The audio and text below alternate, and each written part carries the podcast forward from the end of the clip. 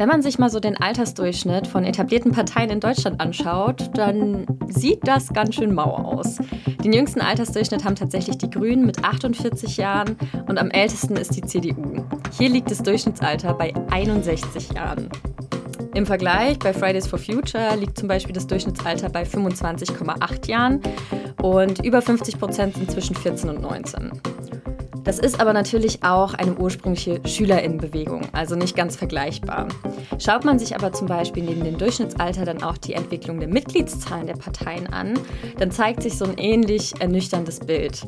Die Mitgliedszahlen haben sich nämlich seit 1990 halbiert. Im Vergleich dazu sind zum Beispiel die Mitgliedszahlen des BUND zwischen 2009 und 2019 um 74 Prozent gestiegen. Für uns steht heute deshalb die Frage im Raum, distanzieren sich junge Menschen von den Parteien und fehlt den Parteien deshalb der Nachwuchs? Und damit herzlich willkommen zur dritten Folge von Unerhört Ungehört. Mein Name ist Anne und mir gegenüber sitzt Ali.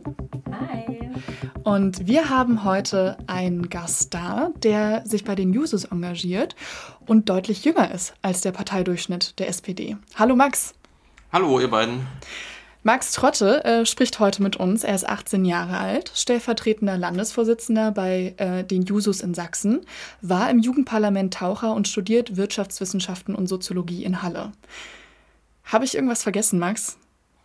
Ähm, nichts wirklich Relevantes. Okay, gut. Sehr gut. Hast du denn auch gerade Prüfungsphase? Ja, ich habe offiziell Prüfungsphase. Also ich habe ja erst letztes Jahr angefangen. Dadurch hatte ich bisher eher einen Mangel an Präsenzveranstaltungen und sehr, sehr viel Online-Studium und muss auch, ups, muss auch ehrlich sagen, so viel Prüfung habe ich bisher jetzt auch noch nicht gemacht und würde das wahrscheinlich dann eher auf die Präsenzphase widerlegen, weil es mir da deutlich einfacher fällt zu lernen. Hm, kann ich mir vorstellen. Kann ich auch gut verstehen. Gerade der Start ins Studium online ist natürlich nicht ja, einfach, ne? Das stimmt. Hm. Ja, also wenn man halt wenig Leute kennt, zumal ich wohne auch nicht in Halle, ich wohne immer noch bei Leipzig, ähm, habe ich eigentlich auch vor zu bleiben, weil wenn Präsenz ist, ist man relativ schnell mal in Halle. Mhm. Willst du auch in Leipzig bleiben, weil du hier hauptsächlich politisch tätig bist? In Leipzig direkt, sage ich mal so, ist eine ganz, ganz schöne Stadt. Ich mag Leipzig auch abseits der Politik. Ich würde hier sehr, sehr gern arbeiten später mal. Ob ich aber vielleicht zwischendurch einfach nur mal sage, ich möchte mal für ein, zwei Jahre nach Berlin, in, in den Westen oder ins Ausland, was weiß ich, ähm, wird sich ergeben. Muss man mal gucken. Wir haben ja gerade schon gehört, was du alles machst. Stellvertretender Landesvorsitzender, nebenbei noch Studium und dann ist irgendwie auch diese Corona-Pandemie ja noch nicht vorbei. Wie ist das denn alles mhm. miteinander vereinbar, Max? Ja, das ist manchmal auch sehr, sehr schwer, muss ich sagen. Ähm, es sind halt einfach wirklich feste Tagespläne zu machen und ich habe mir zumindest vorgenommen, wenn ich dann wieder viel in der Uni bin, dass ich auch gerade solche ehrenamtlichen Sachen wie User-Arbeit, die natürlich auch viel über den Computer läuft, über Designprogramme, was auch immer, über Schreibprogramme auch dann einfach mal mit in der Bibliothek eine Stunde mitmache oder im Zug eine Stunde mitmache. Und manchmal, wie es am letzten Wochenende, brauche ich auch einfach mal Ruhe und sage auch mal, jetzt gucke ich mal Fußball, jetzt spiele ich mal Fußball, jetzt gehe ich mal Sport machen und mache einfach mal nichts für die Uni und auch ganz wichtig, nichts für die Partei, weil wenn man, wenn man nicht aufpasst, kann das gut und gerne auch mal so 10, 20 Stunden in der Woche werden. Wenn nicht sogar noch mehr. Natürlich neben einem Vollzeitstudium auf jeden Fall herausfordernd. Hm. Das ist ja schon wie so ein Teilzeitjob in sich eigentlich. Ja. Ja, irgendwie schon. Mhm. Aber es macht auch Spaß. Also direkt am Anfang, es macht auch Spaß. Wann bist du denn bei den Jusos eingetreten? Wie alt warst du denn da? Eingetreten bin ich Dezember 2016, da war ich 14. Und damals gab es von den Jusos hier in Nordsachsen, wo ich auch noch bin, ähm, ein, also das ist mein Unterbezirk sozusagen, ein Programm, das hieß 10 unter 25, sprich 10 Leute unter 25 Jahren bekommen, vereinfacht gesagt, ein halbes Jahr eine Probemitgliedschaft bei den Jusos, werden zu Veranstaltungen eingeladen, zu ähm, Diskussionen mit PolitikerInnen oder zu Berlin, Brüssel oder Dresden fahrten, um dort halt die Parlamente anzugucken. Und das hat ist im September 2016 gestartet, also kurz nach meinem 14. Geburtstag. Und da habe ich teilgenommen und bin dann zu den Jusos gekommen.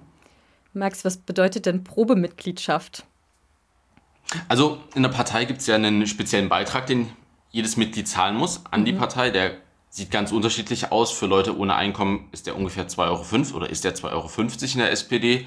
Und der, den kann man sich auch freiwillig setzen. Wenn ich jetzt Millionär bin, kann ich auch meinetwegen 1000 Euro pro Monat zahlen. Und diese Probemitgliedschaft sozusagen bedeutet einfach nur, ich darf oder bin ein halbes Jahr dabei, werde zu den Veranstaltungen eingeladen. Natürlich könnte ich auch hingehen, wenn ich jetzt nicht Teil der Veranstalt äh, nicht der, Teil der Partei wäre. Und bekomme aber auch erstmal diese ganzen innerparteilichen Mechanismen, diese ganzen Strukturen auch ein bisschen näher gebracht, erklärt, bekommen eben, wie gesagt, diese Fahrten und muss dafür kein Geld bezahlen. Und wenn ich nach einem halben Jahr sage, war alles gut und schön, aber ich fühle mich dann doch eher in der Linkspartei, bei den Grünen wohl, kann ich da auch hingehen, ohne dass jemand nachtragend wird. Ganz vorab vielleicht nochmal ganz kurz für alle erklärt, was heißt denn eigentlich Jusos? Jusos heißt JungsozialistInnen, das ist die Jugendorganisation der SPD und gleichzeitig auch eine Art linker Flügel innerhalb der SPD. Rein rechtlich gesehen sind wir eine Arbeitsgemeinschaft und haben dadurch ja eine eigene Gliederung, eine eigene Satzung und so weiter. Aber im Wesentlichen sind wir einfach nur der Jugendverband der SPD. Okay, und was ist dann eigentlich der Unterschied zwischen der Jugendpartei und der Partei? Ganz früher nach, was weiß ich wann, das war in den 60ern, waren das hauptsächlich die, der der aktionistische Arm der Partei, könnte man sagen. Das waren die Leute, die waren jung, dynamisch, konnten Plakate kleben, aber inhaltlich war da wenig selbst. Und heute sind wir halt einerseits eine Interessenvertretung für junge Leute in der SPD und wollen ähm, auch dafür sorgen, dass die SPD in der Zukunft gut aufgestellt ist. Was weiß ich, in 30, 40 Jahren werden wir hoffentlich mhm. alle noch in dieser Partei sein und wollen eben diese Partei übernehmen und wollen dementsprechend inhaltlich einerseits dafür sorgen, dass die Partei gut aufgestellt ist, gute Sachen für Jugendliche beschließt, aber auch gleichzeitig selbst ja, ein Angebot für Jugendliche sein, wo sie sich politisch verwirklichen können, wo sie politisch gebildet werden können und so weiter. Und würdest du da sagen, dass die Jusos jetzt einfach einen anderen thematischen Schwerpunkt haben oder eher so thematische, ich sage jetzt einfach mal Vorschläge zur Umsetzung der Partei dann machen? Mm, also quasi so Anstöße geben ich glaube, das kann ich jetzt mal generell für viele Jugendparteien sagen. Es ist kein mhm. anderer thematischer Schwerpunkt. Thematisch sind wir doch relativ ähnlich zur SPD aufgestellt, wie das wahrscheinlich auch bei der Jungen Union und der Union ist oder bei den Julis und der FDP. Aber wir spezialisieren uns nochmal mehr auf andere Themen zum Beispiel. Bei den Jusos steht das Thema Bildungspolitik, das Thema Kampf gegen Rechts, das Thema Feminismus im Vordergrund. Und wir wollen damit natürlich schon die SPD beeinflussen und ihre Programme und ihre Inhalte auch, ja, mitgestalten. Entsprechend einfach. mitgestalten, genau, mitgestalten. Mhm. Und vielleicht ist das jetzt auch ein zu weiter Ausschweif in die Parteihistorie, aber wenn du sagst, am Anfang war dieser, dieser Arm, dieser aktivistische Arm sozusagen nicht sonderlich inhaltsbestückt und jetzt ist er das ja irgendwie doch. Wie, wie kommt das, dass, äh, dass da jetzt mehr inhaltliche Schwerpunkte auch sind in der Jugendpartei? Ich denke mal, uns allen ist der Begriff oder 1860er Bewegungen ist bekannt, oder? Mhm. Hey, vielleicht hast du unsere allererste Folge gehört. Da haben wir auch ein bisschen darüber gesprochen. Leider noch nicht. Ich habe grob reingehört, aber noch nicht zu Ende. Ah. Da haben wir, genau, da haben wir auch darüber gesprochen, so 68er und jetzt gerade so junge Bewegungen, ne? Was, was ist genau. ähnlich, was ist unterschiedlich? So, das war das Genau, Thema. also ja, es war ja für die ZuhörerInnen, die es jetzt nicht wissen, grob gesagt, eine außerparlamentarische Opposition von vielen Jugendlichen, die sich für Politik interessiert haben, die erstmals gefragt haben, was haben unsere Eltern und Großeltern da in den 30ern und 40ern eigentlich gemacht ähm, und im überwiegenden Teil sich auch in linken Gruppierungen engagiert haben. Und auch die Jusos hatten ich glaube 1969 war das auf einem Bundeskongress, ähm, die sogenannte Linkswende vollzogen, wo sie fortan gesagt haben, wir wollen einerseits die Gesellschaft verändern durch unsere Partei, aber andererseits auch die Partei verändern durch Strömungen, die aus der Gesellschaft kommen oder aus dem linken Teil der Gesellschaft und wollen als linker Arm der Partei agiert. Und was genau machst du in der Jugendpartei jetzt? Also was sind deine Aufgaben? Klebst du auch noch zum Beispiel Plakate? Ich habe jetzt nicht, dass ich ähm, wie bei einem Job ein Tätigkeitsprofil habe. Das ist recht flexibel. Mhm. Ich kann machen in der Art, was ich möchte. Inhaltlich jetzt vielleicht nicht, weil da gibt es immer noch Beschlüsse, an die ich mich halten muss. Aber so rein von dem, was ich tue, mache ich relativ viel Social-Media-Arbeit drehe in letzter Zeit viele oder möchte das zumindest jetzt viele Videos drehen, um einfach Themen Leuten näher zu bringen und möchte auch ein paar Veranstaltungen organisieren, Podiumsdiskussionen. Du hast ja jetzt vorhin auch gesagt, du bist mit 14 eingetreten. Ne? Da sind wir irgendwie gar nicht so richtig drauf eingegangen. Aber ich finde es auf jeden Fall hochspannend, erstmal zu erfahren, wie man dazu kommt, mit 14 Jahren in eine Partei einzutreten. Das weiß ich manchmal auch nicht mehr so genau. nee. also. Was war die ursprüngliche Motivation, falls du dich noch erinnern kannst? Die Probemitgliedschaft. Die war einfach so verlockend, diese Probemitgliedschaft. ja, das hat mir, also ich war ja vorher schon im Jugendparlament Taucher mhm. und da der damalige Sprecher ist auch SPD und Juso-Mitglied und hat mir einfach von dieser, ja, von diesem 10 oder 25 Programm erzählt. Und ich war schon immer politisch interessiert. Ich war schon immer daran interessiert, irgendwie auch meine eigene Zukunft mitzugestalten zu dürfen und nicht nur an der Seite zu sitzen und meckern, weil das kenne ich leider von Leuten ja, aus Freundeskreis, aus dem Bekanntenkreis, dass dann immer auf alles geschimpft wird und ich persönlich finde es einfach schön, erstmal selbst anzupacken, versuchen selbst besser zu machen und vielleicht dann erst zu meckern. Und habe mich dann einfach gesagt, ja, würde ich mir angucken bei den Jusos. Und was für mich tatsächlich sehr wichtig war, ich war recht links, Mitte links eingestellt. Ich konnte mich mit den Zielen der SPD und der Sozialdemokratie identifizieren. Aber, und das ist, glaube ich, was, was ganz viele Leute bei den Jusos haben, den entscheidenden Ausschlag, warum ich dann da eingetreten bin, waren gar nicht mal so sehr die Inhalte, sondern einfach das Gemeinschaftsgefühl, dass ich mich einfach wohlgefühlt habe, das Gefühl habe, mit meinen Interessen hier mit vielen coolen Leuten quatschen zu können und einfach nette Leute um mich herum zu haben, die äh, nicht darauf Wert legen, wie viel ich weiß, sondern auch einfach sagen, ja, wenn du nicht, Dinge jetzt nicht weißt, komm, dann lass uns ein Seminar darüber machen und dann lernen wir alle darüber mehr. Also ist dieser Community-Faktor schon auch was ganz Entscheidendes für dich? Auf jeden Fall. Also das ist auch das, was sich manche, ja, ich sag mal, was sich die Mutterparteien manchmal mehr abgucken könnten. Mhm. Und meinst du, dass wenn jetzt jemand zum Beispiel von der CDU oder von den Linken da im Jugendparlament gewesen wäre und gesagt hätte, Mensch, Max, guck mal hier, dass du dann vielleicht auch bei einer anderen Partei gelandet wärst? Linke vielleicht ja, CDU glaube ich eher nicht. Auf, also ich muss, komme ich zurück, ich war damals eher schon links eingestellt und glaube, zu einer CDU hätte ich nicht gefunden. Zu Linke, Grüne vielleicht. Mhm. In dem mhm. Paralleluniversum ist es vielleicht passiert. okay, spannend. Wie tritt man denn eigentlich in eine Partei ein? Also wir haben jetzt gerade ja schon gehört, ne, Probemitgliedschaft war so, so dein Weg da rein. Aber gibt es irgendwie, und es gibt ne, Parteibeiträge, gibt es sonst noch irgendwelche mhm. Zulassungskriterien, Voraussetzungen, ähm, die man erfüllen muss? Bewirbt man sich oder wie sieht es aus? Also ich sag mal, in 99 Prozent der Fällen ist es recht einfach. Es gibt zuerst mal natürlich ein Mindestalter. Ähm, bei der SPD sind das 14 Jahre. Bei einigen Parteien sind es 16, bei anderen 18. Es gibt auch welche, die sagen ab 0. Aber sobald man, sag mal, dieses Mindestalter erfüllt, ist es recht einfach. Man kann sich im Internet, man kann sich aber auch in einem Büro einfach so einen Antrag abholen, trägt da seine persönlichen Daten ein, Name, Kontaktadresse, ähm, E-Mail, Telefon, auch nur wenn man will natürlich sowas und halt bei der SPD zumindest eben, wie viel Geld man bezahlen möchte. Das geht eben von 2,50 bis was auch immer ich der Partei eben überlassen möchte. In 99 Prozent der Fällen geht das eben an den nächsten zuständigen Kreisverband, in meinem Fall eben Nordsachsen, die ja, stimmen dem quasi zu und dann kann man, ist man einfach Mitglied. Es gibt aber auch Fälle, wo der Kreisverband eben sagt, nee, bei der Person möchten wir nicht, was weiß ich, die war vorher in der NPD, vorher in der AfD und wir wissen genau, dass die mhm. jetzt äh, eigentlich nur ein rechter Troll ist da kann es sein, dass eine Mitgliedschaft abgelehnt wird. Ähm, das passiert, also, dass eine Mitgliedschaft in der SPD abgelehnt wird, ist mir einmal zu Ohren gekommen bei einem gewissen Jan Böhmermann, wenn der was sagt, ähm, ja. der 2019 SPD-Vorsitzender werden wollte und sich da, glaube ich, in Köthen eingetragen hat im Kreisverband.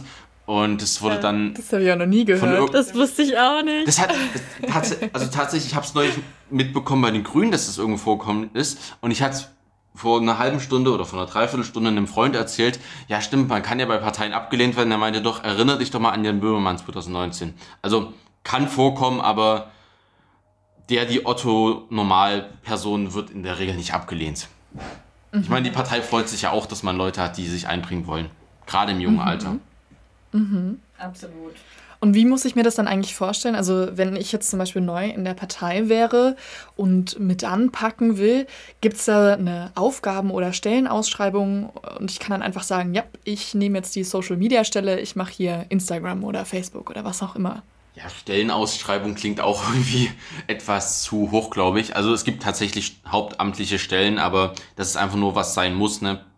Pressesprecher der SPD Sachsen oder die entsprechenden Geschäftsstellen, die Mitgliederlisten verwalten, die ähm, einfach das nötige ja, nur oder Hardware für Dinge haben, was weiß ich, wenn ich eine Veranstaltung plane und Bierbänke brauche, die sagen, hier, wir können dir da helfen.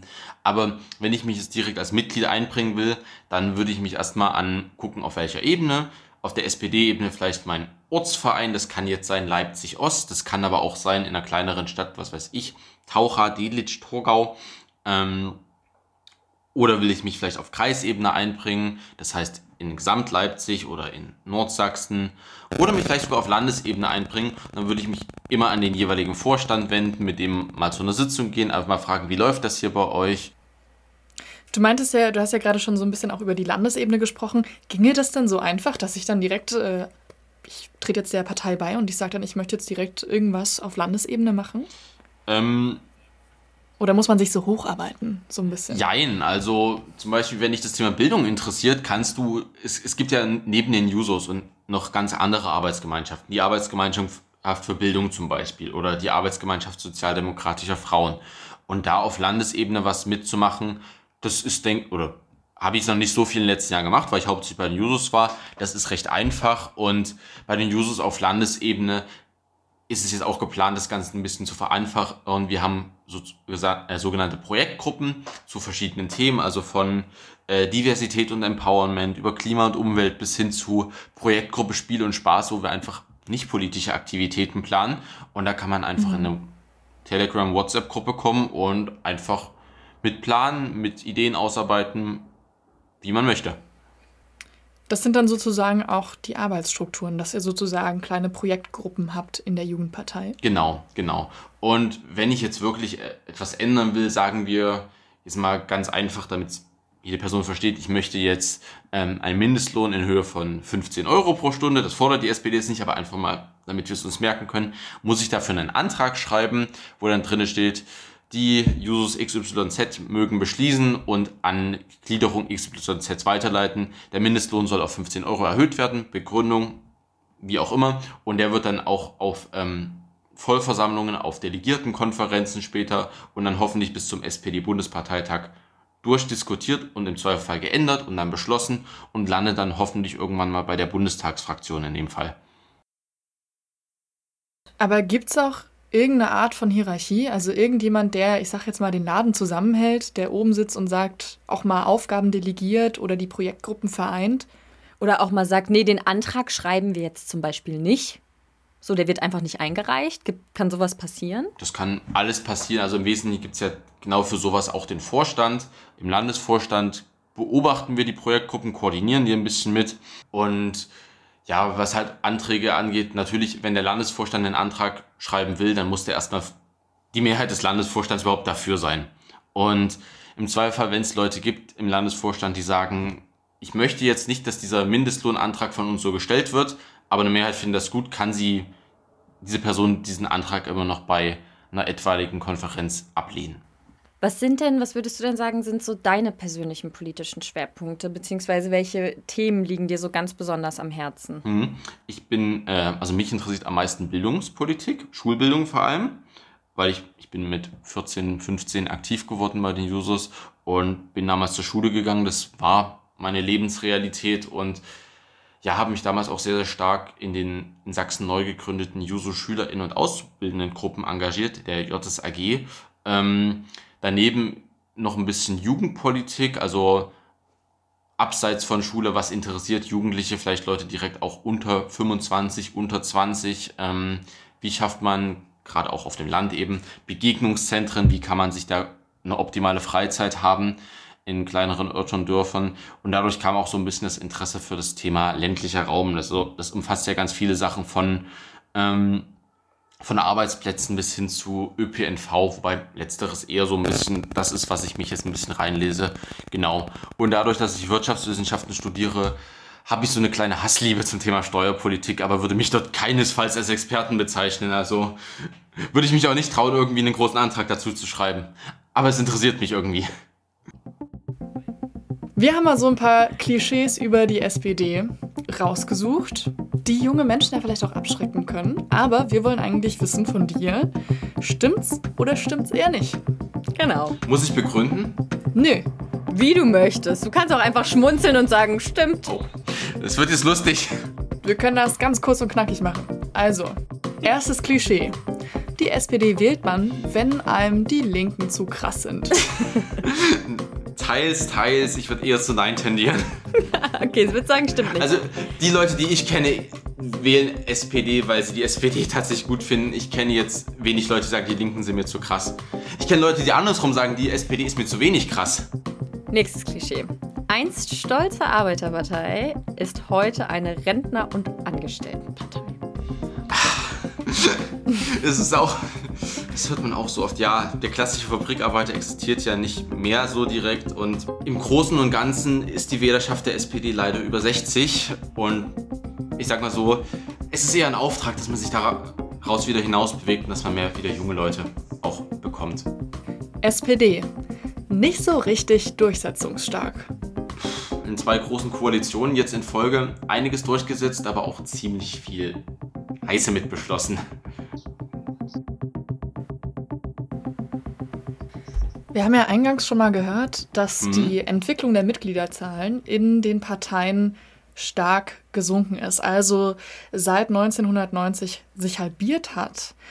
Daher jetzt die Frage, warum denn Parteiarbeit bei dir jetzt allgemein? Du gehörst ja sozusagen zur Ausnahme, wenn du als junger Mensch in der Partei bist und nicht zum Beispiel dich aktivistisch in der NGO zum Beispiel oder bei Fridays for Future oder wo auch immer mhm. engagierst. Ich muss einfach da wieder denselben Grund nennen, dass ich halt einfach hier einen Anschluss gefunden habe und das gerade halt dort, wo weniger Strukturen äh, ähm, existieren, sprich auf dem Land, ähm, einfach das für mich mit einer der wenigen Möglichkeiten waren und ich da ja, mich wohlfühle seit mittlerweile fast viereinhalb oder über viereinhalb Jahren und das auch nicht ändern möchte. Und dementsprechend bin ich so zur Partei gekommen und trotz aller Widrigkeiten und Probleme, die es da manchmal gibt oder oft auch gibt, macht es mir immer noch Spaß.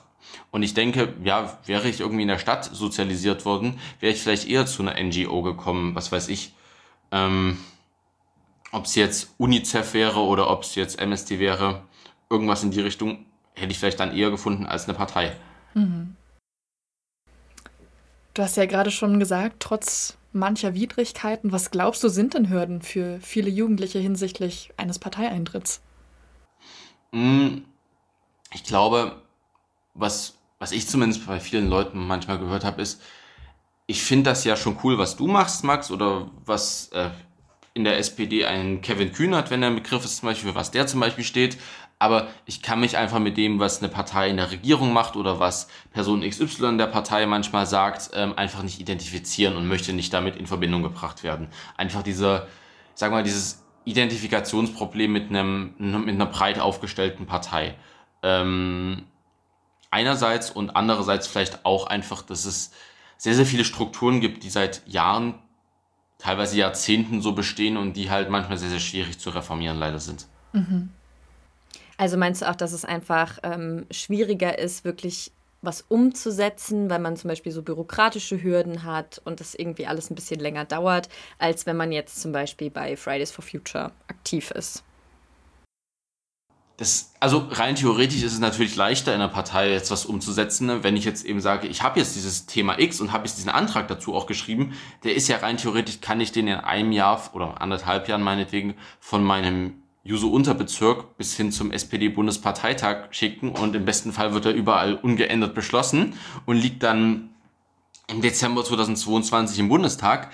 Aber ich glaube, die Möglichkeit einfach sichtbarer zu sein, weil das ist ja auch gerade das, was ähm, ganz oft bei Gesetzen auch wichtig ist, wie weit besteht von außen eine Notwendigkeit. Erinnern wir uns vielleicht mal an die Ehe für alle zurück, als die vor vier Jahren eingeführt wurden. Damals gab es ja einen unglaublichen Druck von außen auf ähm, Angela Merkel. Gesagt wurden, äh, diese Ehe für alle muss früher oder später eingeführt werden. Und ich glaube, das ist einfach in ähm, vielen Aktiv oder in vielen ja, NGOs oder in vielen anderen Organisationen ein, einfacher sichtbar vielleicht manchmal zu sein als in einer Partei, weil eine Partei oft auch auf eigenes Regierungshandeln ähm, beschränkt wird, was schade ist. Mhm. Wie könnte es denn anders sein, wenn es schade ist? Ich denke mal, es ist jetzt also das ist jetzt schwierig. Ähm, Kann ich es an einem Beispiel am besten erklären? Klar, mhm. du kannst ja auch Zeit zum Nachdenken nehmen, wenn du möchtest. Alles gut. Vor, ich glaube, das waren zwei, drei Monate ungefähr, gab es im Bundestag einen Antrag der FDP und einen Antrag der Grünen, also jeweils einen, zu einer Reform des transsexuellen Gesetzes hinsichtlich, dass es zum Selbstbestimmungsgesetz werden sollte. Mhm. Den Antrag der FDP haben, glaube ich, alle anderen Parteien außer sie selbst abgelehnt. Den Antrag der Grünen haben ähm, Grüne und Linke zugestimmt und ebenfalls auch alle anderen Parteien, auch die Regierungskoalition abgelehnt. Auch die SPD, obwohl es da Leute in der Fraktion gibt, die diesen Antrag durchaus gut fanden. Warum jetzt? Es gibt jetzt die sogenannte Fraktionsdisziplin und die sogenannte, ja, ich weiß nicht, wie man das genau nennt, aber ich sag mal, Koalitionshörigkeit. Das bedeutet im Wesentlichen in der Regel, in 99 Prozent aller Fälle, der eine Prozent ist übrigens die Ehe für alle gewesen, folgt man dem Votum der Koalition beziehungsweise dem Votum der Kanzlerin in dem Fall, die natürlich die Richtlinienkompetenz hat. Und wenn Angela Merkel sagt, das finde ich nicht gut, außerdem ist das ein Antrag der Opposition, ist es in der Regel so im Bundestag, dass da Parteien ähm, oder dass da ja die Union und die SPD-Fraktion so einen Antrag ablehnen würden. Ähm, ist im, An im Umkehrschluss natürlich auch schön, wenn jetzt, was weiß ich, die AfD einen Antrag stellt zum Thema, hier dürfen nur noch äh, im Jahr 30 Flüchtlinge nach Deutschland reinkommen, ist mal vereinfacht zu sagen. Schützt diese Koalitionsdisziplin, wenn die SPD sagt, da machen wir nicht mit, natürlich auch, sollte auch schützen, dass die Union da auch nicht mitstimmt zum Beispiel. Ähm, das Problem ist allerdings, ich verstehe das, weil ich mich in der Partei engagiere. Ein GRW-Lehrer, also Sozialkundelehrer versteht das auch, weil er es gelernt hat, genauso wie Politikwissenschaftler. Ähm, ihr versteht das vielleicht auch, weil ihr euch damit beschäftigt, aber dass Leuten sagen, die eben nicht zu tief im politischen Betrieb, im Abstimmungsverhalten drinsteht, das ist einfach verdammt schwer zu erklären. Und ich verstehe auch, wenn Leute sagen, naja, das mag ja gut und sein, schön sein, dass es dieses System gibt und dass es im Zweifel auch schützt dafür, dass, weiß, dass ich die AfD hier Sachen umsetzt, aber irgendwie ist das schon bescheuert. Das verstehe ich auch, wenn Leute das sagen, weil es natürlich auch irgendwie in gewisser Weise bescheuert ist in manchen Stellen. Und ich glaube, das ist einfach auch ein Problem, dass ähm, dann viele Leute sagen, ja, ich, ich finde Parteien gut, ähm, oder ich finde gut, was manche Leute in Parteien machen, aber am Ende stimmt die Partei ja dann in einer großen Koalition gegen ein entsprechendes Gesetz, was in eigentlich unserem Parteiprogramm ja steht. Aber sowas ist halt auch was, was viele Leute bei den Jusos immer wieder wütend gemacht hat, gerade in den vergangenen acht Jahren GroKo, wo man oft Sachen mittragen musste von der Union, die einem so gar nicht geschmeckt haben. Empfindest du das dann manchmal auch als junger Mensch mit vielleicht einem starken Veränderungsdrang oder Wunsch als sehr einschränkend, dass das so ist und dass man da irgendwie auch Kompromisse schließen muss und sich da irgendwie an Absprachen halten sollte?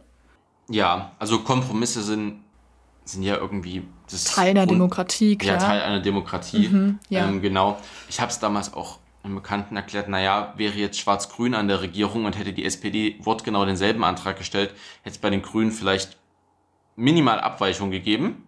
Leute, die sich nicht dran halten, aber im Wesentlichen wäre es halt genauso ausgegangen. Und ich finde das manchmal schon als anstrengend, aber ich habe mich auch, glaube ich, dran gewöhnt. Das ist natürlich schon ein großer Unterschied zum Aktivismus. Also wenn man mhm. jetzt mal das Beispiel Fridays for Future nehmen möchte, ne, da hat man jetzt keine ich sag mal, Hoheitsgewalt. Man muss sich da vielleicht nicht in der Art, was, wie Ali schon gesagt hat, an etwas ranfügen, also oder man muss sich da nicht irgendwie an etwas halten. Ähm, meinst du, es gibt auch Vorteile vom Arbeiten in der Partei im Vergleich zu aktivistischen Tätigkeiten, wenn man das jetzt mal so über, gegenüberstellen möchte? Ich glaube schon. Also ich habe es hier gerade so als negativ dargestellt, jetzt kann ich auch mal was Nettes sagen. ähm, ich glaube, wie gesagt, diese Grundstruktur, man kann erstens rein theoretisch Dinge schnell umsetzen. Das ist erstmal gut, das motiviert auch erstmal. Und ich, das, was mir auch persönlich immer viel gibt, ist, dass man auch wirklich Politikerinnen und Politiker aus Landtag und Bundestag ähm, einfach in der, ich sag mal, näheren Umgebung jetzt hat, die einen vielleicht auch persönlich kennen und mit denen auch einfach mal locker ins Gespräch kommen kann das finde ich extrem schön. Einerseits natürlich, weil man da auch manchmal von denen noch was erklärt bekommt, wie so ein Prozess abläuft, warum ein Abstimmungsverhalten oder ein Gesetz so ist, wie es ist. Und manchmal auch, weil man einfach sich mit denen gut unterhalten kann und eben auch mal sagen kann, äh, oder eben sie mal bitten kann, mal was mitzunehmen in einen Ausschuss, in eine Koalition, eine Idee vielleicht nur. Und das macht schon, oder das ist für mich schon ein guter Vorteil, einfach diesen Kontakt zu Leuten zu haben, die da am Ende entscheiden. Wir haben ja gerade schon ganz, ganz viele Sachen angesprochen, die irgendwie mit Selbstwirksamkeit zu tun haben. Also, dass man zum Beispiel vielleicht gerade, wenn es in so aktivistischen Strukturen oder wenn es um aktivistische Strukturen geht, dass man da ja vielleicht wie du schon selber gesagt hast, Max, ja auch viel schneller so eine, so eine Wirksamkeit ähm, erfahren kann. Also dass man vorbrechen kann und man kann da jetzt ganz schnell was umsetzen, während es bei Parteien vielleicht nicht ganz so schnell geht, beziehungsweise man sich ja auch irgendwie an andere Sachen mithalten muss. Ähm, und an dem Punkt würden wir gern nochmal äh, den Begriff der politischen Selbstwirksamkeit erklären wollen.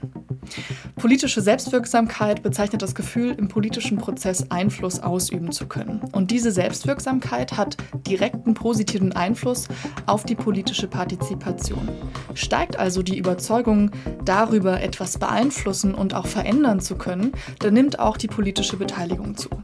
Wenn junge Menschen allerdings die Erfahrung gemacht haben, dass den politischen VertreterInnen die Belange der Jugend egal sind, werden sie demokratische Prozesse, also zum Beispiel wählen und auch die entsprechenden Institutionen, also Parteien, mit höherer Wahrscheinlichkeit kritisch sehen. Wobei Selbstwirksamkeit nicht nur bei eigenen Erfolgserlebnissen entstehen kann, sondern zum Beispiel auch bei stellvertretenden Erfahrungen durch Vorbilder oder durch verbale Ermutigung. Dass Jugendliche die Politik grundsätzlich beeinflussen können, wenn sie wollen, glauben nach aktueller Studienlage gerade mal 23 Prozent der Jugendlichen. Also nur eine von vier Personen im Alter von 15 bis 25 Jahren. Dass Parteien dazu ermutigen, politisch aktiv zu werden, sagen gerade mal 30 Prozent. Eine große deutsche Jugendstudie zeigte einen maßgeblichen Grund dafür auf, warum junge Menschen sich von Parteien immer mehr distanzieren, nämlich die Schwelle, als Jugendliche oder Jugendlicher in Parteien mitdiskutieren und mitarbeiten zu können, wird als zu hoch empfunden. Selbstwirksamkeitserfahrungen gibt es in Parteien also scheinbar zu wenig, zumindest für junge Menschen. Und wir hatten neulich auch tatsächlich ein Gespräch mit einer Person, die auch in einer Partei, nämlich bei den Grünen aktiv ist, mittlerweile seit fünf Jahren.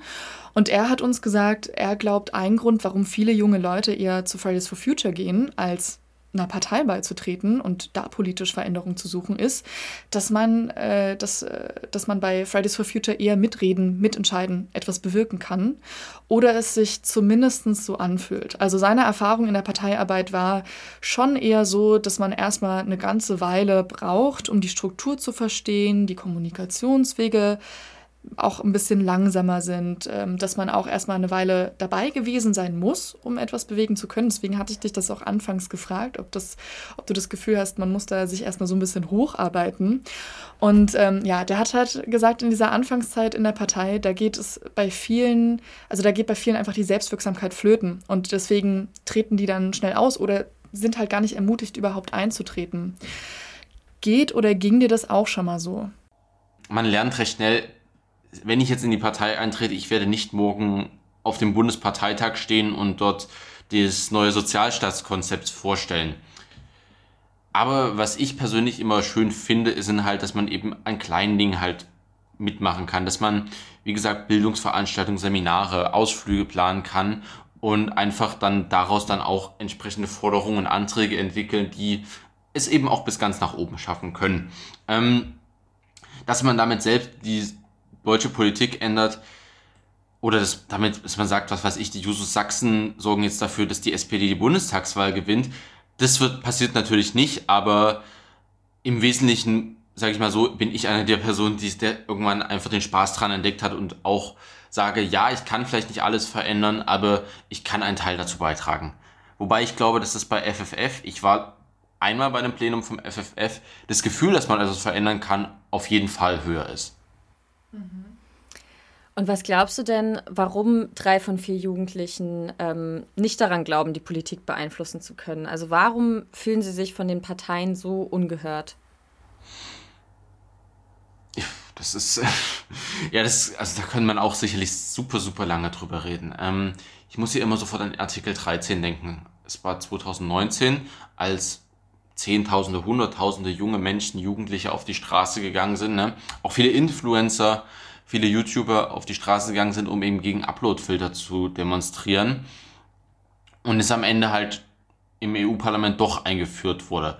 dadurch, glaube ich, haben auch viele Leute das Gefühl, okay, ja, ich finde es cool, wenn jetzt Abgeordnete XY anhört, was ich zu sagen habe und das auch mal in eine Sitzung mitnimmt oder das auch seinen KollegInnen erzählt.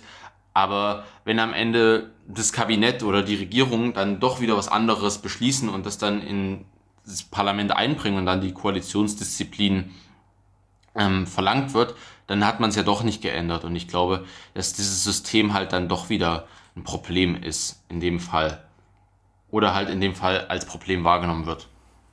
Wird es dann parteiintern thematisiert, dass zum Beispiel drei von vier Jugendliche nicht glauben, die Politik beeinflussen zu können? Wenn ich, da fällt mir gerade kurz was ein.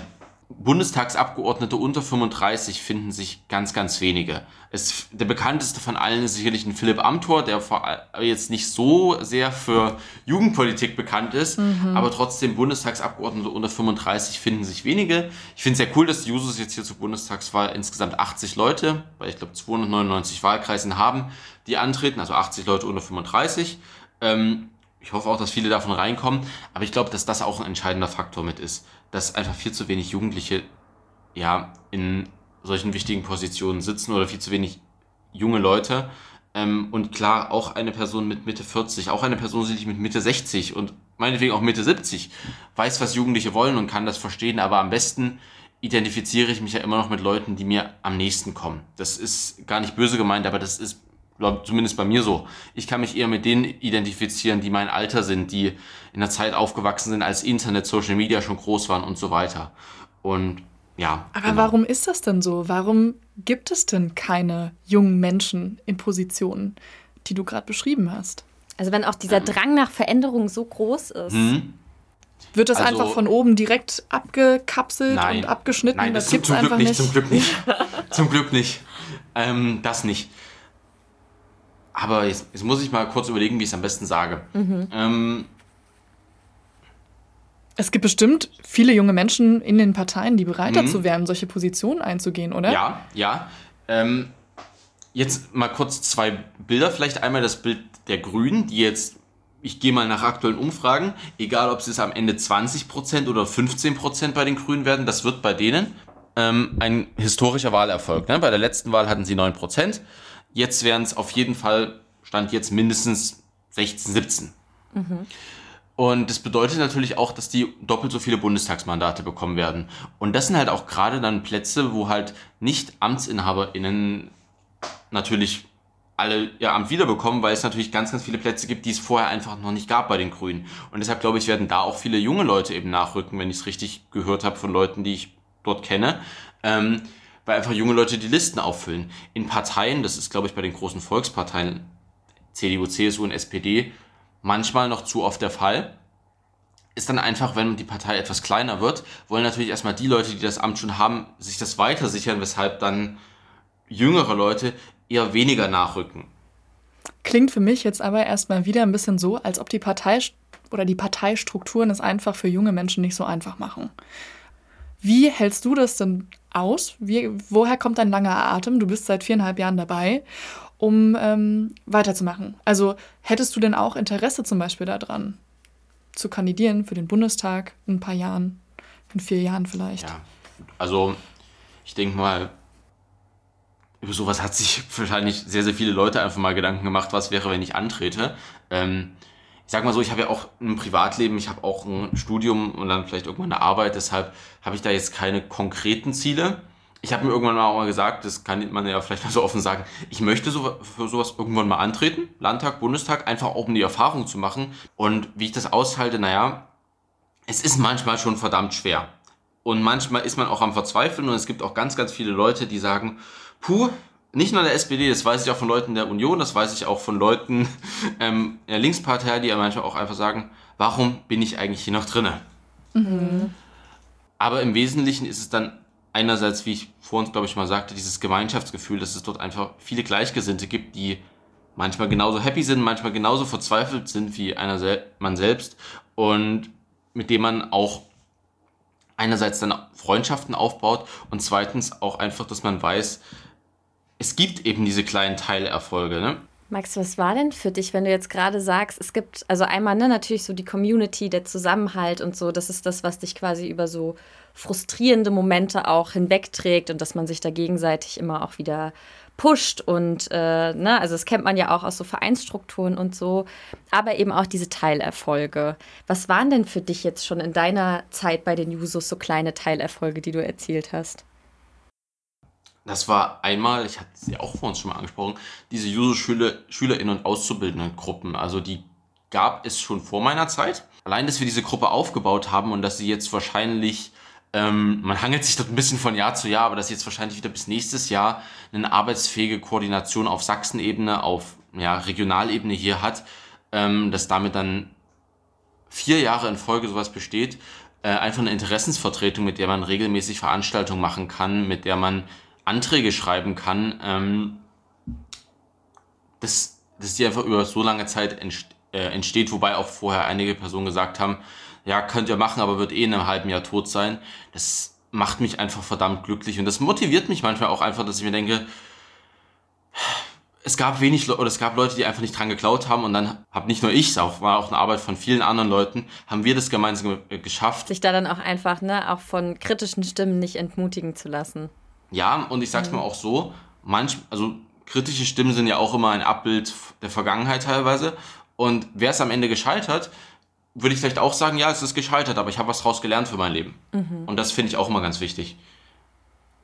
Ja, auch einfach Dinge anzustoßen und Dinge zu versuchen. Ne? Ich meine, wenn sie scheitern, wie du schon sagst, dann lernt man auch aus den Fehlern mhm. und äh, kann die entsprechend dann auch beim nächsten Mal wieder angehen oder mit einbeziehen. Ähm, mhm. Aber man ist auf jeden Fall schlauer, als wenn man es gar nicht erst versucht hätte. Ja, genau. Und manchmal ist es ja auch noch so, dass man mit Sachen mit einer Kandidatur oder mit einem Antrag scheitert, der aber zumindest polarisiert, der Aufmerksamkeit bringt. Mhm. Ähm, ich erinnere hier vielleicht mal an die Debatte um die letzte große oder um die aktuelle Regierung, die große Koalition, dass es ja in der SPD damals einen erheblichen Widerstand seitens des Bundesvorstands oder der Jusos insgesamt und ihrem damals neuen Vorsitzenden Kevin Kühnert gab, in diese Koalition zu gehen. Am Ende ist man recht deutlich damit gescheitert. Die SPD ist in die große Koalition gegangen. Aber die Aufmerksamkeit, die Kevin Kühnert, die Aufmerksamkeit, die die Jusos dadurch bekommen haben, war auf einmal eine ganz neue. Und mhm. auf einmal eine, also ich bin zum ersten Mal in meiner Schule auch wegen Jusos angesprochen worden von MitschülerInnen, die vorher den Begriff Jusos nicht kannten. Und das ist natürlich auch schön, weil es dann auch einfach, man merkt, man, man wird da auch irgendwie gehört. Mhm. Wie war denn so die Reaktion von deinen MitschülerInnen, als du der Partei beigetreten bist? Ähm, die war sehr unterschiedlich, muss ich ehrlich sagen. also, ich erinnere mich an einen Lehrer, der das total cool fand und das erstmal gesagt hat, ja, ich wähle jetzt keine SPD, aber ich finde das toll, dass du dich in deinem Alter da engagierst. Aber es gab auch von vielen Mitschülerinnen und Mitschülern einfach sehr, sehr lustig manchmal auch Reaktionen, ob ich denn äh, Spaß an meinem Leben habe oder ob ich denn gerne untergehen möchte mit der Partei.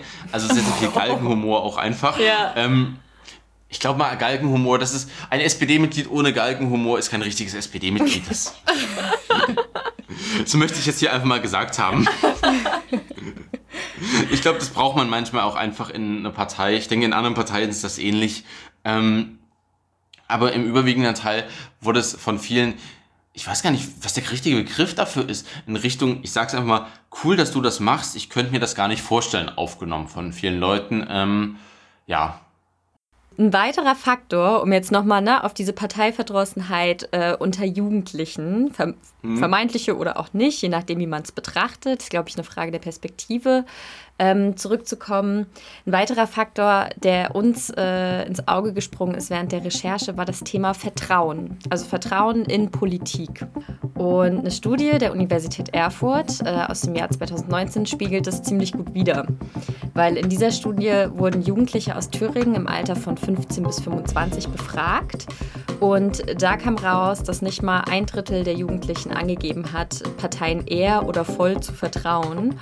Und im Gegenzug äh, knapp 34 Prozent angegeben haben, ganz und gar kein bzw. nur wenig Vertrauen in Parteien zu haben. Zudem haben äh, oder beziehungsweise zusätzlich glauben 64 Prozent der 15- bis 25-Jährigen nicht, dass Parteien in der Lage sind, äh, Probleme zu lösen. Und das ist schon eigentlich ein ziemliches Armutszeugnis für die Parteien, weil das ist ja eigentlich die mhm. Hauptaufgabe. Mhm. Ähm, und auch PolitikerInnen stehen bei den Jugendlichen nicht sonderlich gut da. Also 68 Prozent haben hier zugestimmt, dass PolitikerInnen zu abgehoben sind. Das bedeutet, dass der Großteil der befragten Jugendlichen Parteien eher skeptisch gegenübersteht. Und das zeigt sich vor allem auch, das wurde nämlich im Rahmen dieser Studie auch gemacht, ähm, wenn man Parteien mit anderen gesellschaftlichen Gruppen oder Institutionen vergleicht. Also zum Beispiel vertrauen Jugendliche am meisten der Polizei, gefolgt von Gerichten. Ähm, und noch krasser ist eigentlich, dass Parteien so nämlich als vertrauenswürdige Institutionen auf dem viertletzten Platz sind, zusammen mit Kirchen, Konzernen und Banken. Das Thema ist hier auch, dass auch deutschlandweite Studien ähnliche Ergebnisse erzielen. Also ist jetzt nicht so ein Thüringen-spezifisches Phänomen oder ähm, Meinungsbild, sondern deutschlandweit gibt es eben ähnliche Ergebnisse. Und jetzt nach diesem ganz langen Monolog, Max, die Frage an dich. Was glaubst du denn, woran das liegt? Also womit haben denn Parteien ihr Vertrauen bei jungen Menschen so ein bisschen verspielt? Hm, das ist eine gute Frage. Also es sind erstmal super, super ernüchternde Zahlen. Und ich denke mal, ich muss mal ganz kurz einhaken. Ich finde das hm? so krass. Auf dem viertletzten Platz, ja, wenn es darum geht, äh, vertrauenswürdige Institutionen zu benennen, neben Konzernen und Banken. Das hm. finde ich völlig absurd, dass Parteien wirklich so weit unten stehen. Und das ja, das ist. Das, ja das habe ich echt krass verblüfft, diese Zahl. Voll, also als wir die Studie gelesen haben, also sorry Max, wenn wir jetzt hier so ins Wort fallen, aber wir haben diese Studie gelesen und wir waren so, was? Es gibt mir mehr Zeit zum Nachdenken. Ja, lass das ruhig erstmal äh, erst sacken, ja. Ja, es ist bitter und ich bin mir sicher, ich bin nicht die SPD, ich bin auch nicht die Jusos, also da gibt es in der SPD hunderttausende andere Menschen, aber ich finde, da sollten wir alle ein bisschen drüber nachdenken. Ähm, und nicht nur die in der SPD auch die in anderen großen Parteien. Ähm, ja, wa warum? Das ist schwierig. Also ich denke mal, im Wesentlichen liegt es auch dran, weil einfach wesentliche Inhalte, die Jugendliche interessieren, nicht umgesetzt wurden. Ne? Und ich finde es auch ganz wichtig, wenn man Leute für Parteiengagement bewegen will, man muss auf Leute zugehen und darf nicht darauf abwarten, bis sie auf einen selbst drauf zukommen. Weil wenn, als wenn ich in der neuen Partei gewesen wäre, mhm ich hatte damals eine Scheißangst, muss ich ehrlich sagen, zu irgendwelchen Veranstaltungen zu gehen, weil ich einfach dachte, oh, bin ich überhaupt vorbereitet, weiß ich überhaupt was über das Thema, werden mir hier Fragen gestellt. Im Nachhinein war es natürlich alles nicht so, aber es ist einfach viel einfacher, wenn jetzt dir eine Person, die diese Veranstaltung mitgeplant hat oder da was macht, fragt, hey, möchtest du kommen, hast du noch irgendwelche Fragen, egal wie. Und ja, dass man allgemein, was weiß ich, Neumitgliedern von Parteien einfach schreibt, was sind denn deine Ideen? Was, mit was für Vorstellungen kommst du überhaupt hier rein? Und ich glaube, da müssen Parteien auch nicht nur zu Neumitgliedern, weil die haben ja schon die Entscheidung gefällt, ich will jetzt in die Partei eintreten, aber einfach auch mehr, das ist so eine klassische Antwort vom Stammtisch raus auf die Straße in gewisser Weise und vielleicht auch ein bisschen offener sein. Also hast du quasi so ein bisschen das Gefühl, ich meine, das passt ja auch zu der Aussage, dass äh, 68 Prozent der Jugendlichen finden, dass PolitikerInnen zu abgehoben sind, dass quasi die äh, PolitikerInnen mhm. so ein bisschen in, und auch die Parteien äh, so ein bisschen weit weg sind von der breiten Masse und dadurch nicht mehr so greifbar, nahbar wirken und äh, irgendwie so eher das Meinungsbild vorherrscht, dass Parteien halt so ihr eigenes Süppchen kochen. Ähm, dann kommen halt vielleicht auch noch so ein, zwei Korruptionsfälle ans Licht oder sonstiges. Mm, ja und dass dann halt natürlich dadurch äh, so ein bisschen das Vertrauen einfach leidet. Ich denke, im großen Teil ist das schon eine Wahrnehmung, aber ich habe von einigen gehört, die auch wirklich super abgehoben waren. Das liest man teilweise auch einfach in sozialen Medien, dass dann gesagt wird, ja, die Person kann mir Politik überhaupt nicht näher bringen. Man merkt einfach leider einigen Leuten an, egal ob das jetzt teilweise persönlich ist mit Leuten aller Parteien, aber auch teilweise im Fernsehen, wenn man Leute nur reden hört, dass das inzwischen, ja, politische Roboter teilweise sind. Ich muss hier leider auf Wolfgang Schäuble zurückkommen. Der ist seit mittlerweile 50 Jahren im Bundestag und ich finde, Wolfgang Schäuble ist sicherlich ein kluger Mann, aber dem merkt man das so sehr an, dass ich inzwischen selbst als politisch interessierter Mensch keine Lust mehr habe, ihm zuzuhören, weil ich irgendwie immer das Gefühl habe, der ist halt, der lebt halt im Bundestag und das ist seine komplette Bubble. Und ich finde es halt auch gut, wenn Abgeordnete mal nach acht, zwölf Jahren dann sagen, okay, ich gehe jetzt raus hier aus diesem politischen Betrieb, ich habe das jetzt mitgemacht, weil Politik ist keine Aufgabe auf Lebenszeit. Du hast ja gerade schon gesagt, dass du durchaus auch selber schon mal die Erfahrung gemacht hast, von älteren Parteimitgliedern auch nicht ernst genommen worden zu sein. Gut, ja, sowas gibt es leider. Also ohne jetzt Namen zu denken, ich habe auch schon solche Sätze gehört wie, guck mal Max, ich bin seit 30 Jahren dabei, ich weiß, wie sowas läuft, da müssen wir jetzt nicht diskutieren. Und dann wurde sich weggetreten, dann wurde auch nicht weiter diskutiert. Und was macht das dann mit dir? Das macht wütend. Ja. Das macht einen sehr, sehr wütenden Bauch. Mhm. Ähm, trotzdem versuche ich immer möglichst ruhig zu bleiben. Wie gesagt, dann, wenn es in der Sitzung ist, das privat dann irgendwann nochmal anzusprechen. Ähm, aber ich sag's mal so, das es gibt auch Leute, die davon wirklich sich sehr, sehr persönlich betroffen sehen oder die dann auch einfach sich nicht mehr wohlfühlen. Und das ist, das ist gerade etwas, was, wo, wenn ich jetzt höre, dass jemand zu mir sagt, hier, ich fand die Art, wie du mit mir gesprochen hast, absolut nicht in Ordnung und ich weiß gerade einfach nicht, wie ich mich jetzt hier noch einbringen will, weil du in einer Verantwortungsposition bist, dann sollten alle Alarmglocken ähm, ringen, weil das geht gar nicht. Und ich finde einfach, Leuten teilweise Angst zu machen, weil sie für eine andere Sache stehen, was in, also Angst machen im Sinne von, naja, mach halt dein Ding, deinen zukünftigen Erfolg wirst du ja sehen daran, ne? Oder einfach so Sach Leute abzuwürgen, wenn sie eine berechtigte Meinung vortragen wollen, das geht einfach gar nicht. Gibt es dann also von deiner Seite aus auch so eine, wie du es ja gerade schon gesagt hast, so ein Ansprechen dessen, also dass du dann zu dieser Person zum Beispiel im Nachgang, also wenn es dann außerhalb des Sitzungsrahmens ist, hingehst und sagst, ähm, Entschuldigung, aber das finde ich persönlich äh, weder konstruktiv, mir einfach so den Mund zu verbieten, noch irgendwie förderlich für zum Beispiel auch äh, junge Menschen, die in der Partei aktiv sein wollen. Hm. Ich muss ehrlich sagen, sowas mache ich meistens dann doch am Ende zwei, drei Tage, vielleicht auch manchmal eine Woche, zwei Wochen später äh, per Nachricht, weil ich auch, also ich bin einfach persönlich ein emotionaler Mensch und ich will dann auch einfach den nötigen Abstand erstmal dazu gewinnen, bevor ich halt selber was Unsachliches sage. Mhm. Was mich nicht dafür schützt, manchmal unsachlich zu sein. Ähm, ich glaube, das ist auch ganz menschlich, aber ich versuche es dann trotzdem runterzuschrauben. Bei Juso-Veranstaltungen weiß ich, dass es auch immer bei größeren Veranstaltungen ein Awareness-Team gibt. Das heißt, wenn jemand nicht nett ist, vielleicht sogar belästigend wird, dass man sich einfach an das, die Leute wenden kann und sagen, hier, ich habe da gerade eine sehr, sehr negative Erfahrung gemacht und die sich dann einfach auch als Awareness-Team an die Person wenden und versuchen, das zu klären. Also ich sag mal, zum Glück wird es relativ selten genutzt. Ich hoffe auch, oder soweit ich weiß, und ich hoffe auch, dass es selten genutzt wird, weil es diese Vorfälle nicht gibt und nicht, weil Leute sich nicht trauen, davon zu berichten. Mhm. Und jetzt in dieser spezifischen Situation, von der du gerade gesprochen hast, ähm, da hast du das quasi angesprochen, was ich schon mal echt super finde. Aber was kam dann zurück? Also gibt es dann Verständnis und eine Entschuldigung? Oder wenn das so eine Person ist, die dir halt eh schon den Mund verboten hat, gibt's, passiert das dann auch mal, dass die, dass die dann noch zusätzlich entweder nicht antwortet oder sagt so, ey, sorry, aber das ist ja jetzt richtig übertrieben. Genau, hab dich mal nicht so.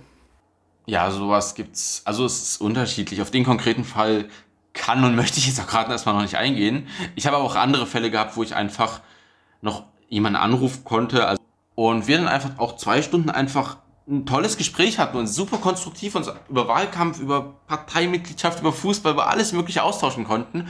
Und das sind auch einfach Punkte, wo ich sage, das finde ich auch gut man kann sich manchmal in der Sache hart angehen und man kann, es, es kann passieren, auch wenn es nicht sollte, dass man sich einfach auch mal ein dummes Wort an den Kopf knallt.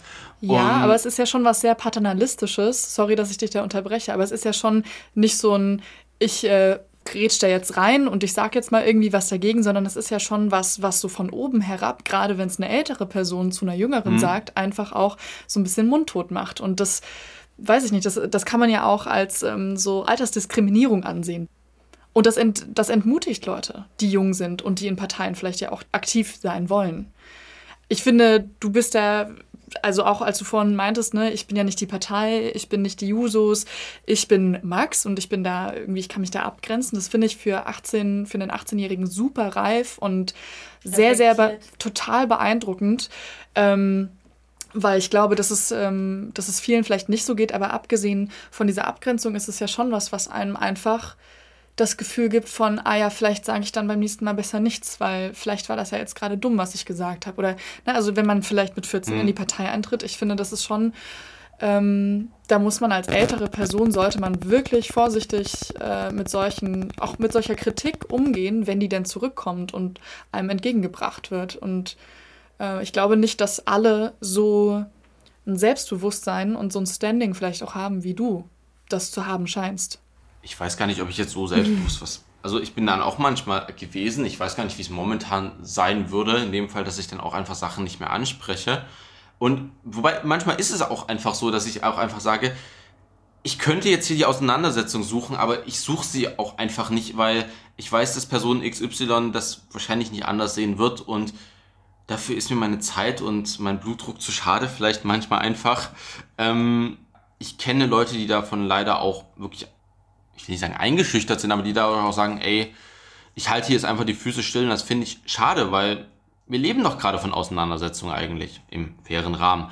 Und wenn jemand der Mund verboten wird, das ist mir zum Glück noch nicht so oft passiert, ein, zwei Mal, ähm, wirklich mit dieser Begründung, ich bin eben schon ein paar Jahre länger dabei. Ja, manchmal ist Erfahrung gut und schön, aber manchmal ist es auch einfach wichtig, oder also Erfahrung in der Breite, manchmal ist auch einfach wichtig, was Personen, was weiß ich, im letzten Jahr gemacht haben oder woran sie teilgenommen haben. Und da kommen einfach manchmal noch viel mehr aktuelle Erfahrungen zustande.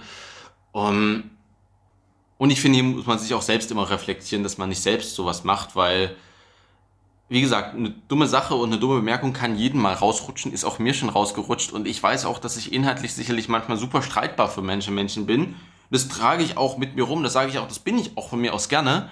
Ähm, aber wie eben schon gesagt, ich bin nicht die gesamte Partei.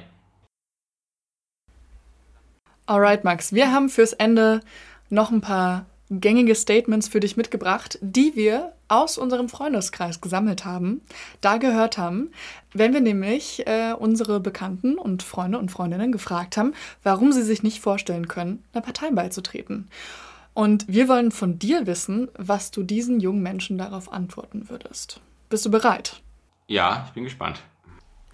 Ich finde Politik super spannend, aber es gab bisher noch keine Partei, von der ich sagen konnte, da passe ich rein, ohne mich völlig verbiegen zu müssen. Kenne ich. Ich würde sagen, wenn es eine Partei gibt, wo man sagt, ja, irgendwie könnte ich mir das schon vorstellen, dass es passt, einfach mal gucken, ja, was nicht nur die Inhalte angucken, sondern auch, wie gliedert sich diese Partei, ähm, was sind meine Punkte, die mich besonders interessieren, vielleicht mal zu so einer Gliederung auch mal bei einer Veranstaltung dabei zu sein oder einfach mit Leuten ins Gespräch zu kommen. Und dann findet man sicherlich auch in vielen Parteien Sachen, die einem gefallen. Sicherlich wird man sich für Parteien verbiegen müssen bei vielen Punkten oder gibt es halt Sachen, die einem nicht passen. Äh, ich glaube, das ist in allen Parteien aber auch so und das ist dann wieder diese Kompromisssache. Also es, es wird keine Partei geben, die einem zu 100 Prozent passt und ich würde mich wundern, wenn es unter 400.000 SPD-Mitgliedern ein, eine Person sagt, die sagt, wirklich 100 Prozent alles, was in den letzten fünf Jahren passiert ist, an Programmen, an Inhalten, an umgesetzten Dingen, passt zu mir. Das würde mich sehr wundern. Auch bei anderen Parteien. Nächste Aussage. In einer Partei zu sein, schreckt mich echt ab, ähm, weil ich meine eigene Meinung immer neu bilden können will und weil ich nicht will, dass ich mit anderen Parteimitgliedern einverstanden sein muss. Ja, müssen ist gar nichts. Also ähm, man kann auch total auf Fundamentalopposition in der Partei gehen, würde ich jetzt nicht raten, weil warum zahlt man dann diesen Mitgliedsbeitrag? Aber im Wesentlichen finde ich es eigentlich sehr schön, dass man viele verschiedene Perspektiven hat, auch manchmal seine Meinung neu bildet und auch manchmal mit Leuten nicht einer Meinung ist und sagt, du hast eine andere Meinung, das ist meine Meinung, aber ich finde es schön, dass wir trotzdem irgendwie uns trotzdem noch an den Tisch setzen können und bei anderen Themen dann wieder zusammenkämpfen können. Nochmal eine kleine Frage zu diesem äh, Mitgliedsbeitrag. Ja. Wie teuer kann das denn werden? Also ist es abhängig von meinem Gehalt? Es ist freiwillig. Also im Wesentlichen glaube ich, ist es freiwillig, 2,50 ist der Mindestbeitrag pro Monat. Mhm. Eine Nur-User-Mitgliedschaft, glaube ich, 1 Euro pro Monat. Mhm. Und ja, je nach, das kann man sich dann je nachdem anpassen, also an dem, wie man, wie viel man verdient oder eben auch nicht verdient. Okay, nächstes Statement. Wenn ich in einer Partei bin, hätte ich schon Angst davor, dass auch äh, ich sehr viele Werte vertreten müsste, die eventuell nicht hundertprozentig zu meinen eigenen Werten passen. Genau, ich würde sagen mal, die Grundwerte sollten man schon irgendwie vertreten. Bei den Users sind das Sozialismus, also demokratischer Sozialismus, Feminismus, Internationalismus, dann noch andere Werte in Richtung Antifaschismus. Ja, bei der SPD Freiheit, Gleichheit, Freiheit, Gerechtigkeit, Solidarität. Uh, das, das könnte jetzt ganz böse werden, wenn das jetzt falsch ist. Ist Gleichheit oder Gerechtigkeit? Ich glaube Gerechtigkeit, aber Freiheit, Gleichheit, Brüderlichkeit war das von der französischen Revolution. Okay, mhm. gut. Ich hoffe, ich bekomme kein Parteiausschlussverfahren danach. Nein, also sag mal, die Grundwerte sollten schon passen. Ähm, es gibt immer wieder Werte, wo man, sag mal, wo man schon in die gleiche Richtung tendieren sollte. Aber wenn man sagt, wir sind nicht 100 Prozent derselben ähm, Ausrichtung auf diesen Wert, dann ist das schon in Ordnung. Und es gibt auch gerade immer Werte oder Themenbereiche, sage ich mal, die einen weniger interessieren oder wo man einfach weniger Know-how dazu hat, womit man sich nicht damit befassen muss. Ne? Ich zum Beispiel habe gar keine Ahnung, ich habe Respekt vor jedem, der es hat, vom Thema Gesundheitspolitik und würde auch niemals, niemals, niemals äh, mit irgendjemandem versuchen, vom Gesundheitskonzept der SPD zu überzeugen, weil ich weiß, ich halte in der Debatte nicht stand. Mhm. Letztes Statement. Ich glaube, dass das, was mich persönlich davon abhält, einer Partei beizutreten, der immense Druck ist, ständig über alles informiert sein zu müssen. Denn Politik bedeutet ja nicht nur eine Meinung zu haben, sondern vor allen Dingen eine fundierte Meinung zu vertreten. Und dafür muss man über alle aktuellen Entscheidungsgrundlagen der diskutierten Themen Bescheid wissen und informiert sein. Und dieser Druck ist mir einfach zu hoch. Also nein, das, das, das stimmt zum Glück nicht. Ansonsten wäre ich wahrscheinlich auch nicht mehr in der Partei. Nein, also zum Glück gibt es auch ganz, ganz viele Themen, wo man keine Ahnung haben muss. Ähm, man kann auch sagen, ich mache rein Orga-Stuff. Über alles informiert zu sein, das, das schafft niemand. Und nicht mal ein, eine Spitzenkandidatin oder Spitzenkandidat wissen so gut über alles Bescheid. Die werden natürlich auch vor Interviews entsprechend gebrieft. Und ja, es gibt natürlich auch immer Vorgespräche und so weiter. Und deshalb, wenn dann mal wirklich sich mal rechtfertigen muss für Dinge, wo man keine Ahnung hat, an einem Wahlkampfstand, vielleicht mit Leuten, die man nicht kennt, persönlich zu sagen, wissen Sie, ich habe jetzt von dem Thema ehrlich gesagt keine Ahnung. Ähm, das ist auch gar keine Schande. Genau für sowas gibt es ja auch gewisse Arbeitsgemeinschaften, die sich explizit damit dann befassen. Dann sind wir jetzt auch schon am Ende der Folge. Perfekt. Vielen, vielen Dank für deine tiefen Einblicke in Parteistrukturen und deine Perspektive auf wirklich jugendliches Engagement innerhalb einer Partei. Ähm, ich finde, es war unglaublich spannend, das mal zu hören, wie das alles so abläuft und was so deine Eindrücke sind. Und genau, deshalb von uns ein ganz großes Danke, dass du heute unser Gast warst. Ich freue mich auch hier gewesen sein zu dürfen und einfach mal was schildern. Und wer jetzt Interesse hat, vielleicht über Politik oder über Parteien nochmal was zu lernen, äh, kann mir, meine Mailadresse findet sich bei der Webseite Justus Sachsen auch gerne Mail schreiben. Ist auch für mich persönlich immer schön, von neuen Geschichten zu hören, warum sich Leute für Politik interessieren. Gibt es sonst noch irgendwas, was du jetzt zum Schluss noch loswerden möchtest an unsere ZuhörerInnen? Ja, also geht wählen. Nicht nur bei Bundestagswahlen, auch bei Kommunalwahlen, auch bei Landtagswahlen. Ähm, zeigt, dass Demokratie sinnvoll ist. Bringt euch ein, egal ob es bei Fridays for Future ist, egal ob es bei Amnesty ist, ob es eine Partei ist. Ich glaube, jeder braucht dort seinen eigenen Anker, seine Heimat und traut euch was zu sagen, auch wenn Leute vielleicht in Parteien, in Vereinen, wo auch immer schon ewig dabei sind. Ihr seid die Zukunft und ihr müsst eure Zukunft mitgestalten.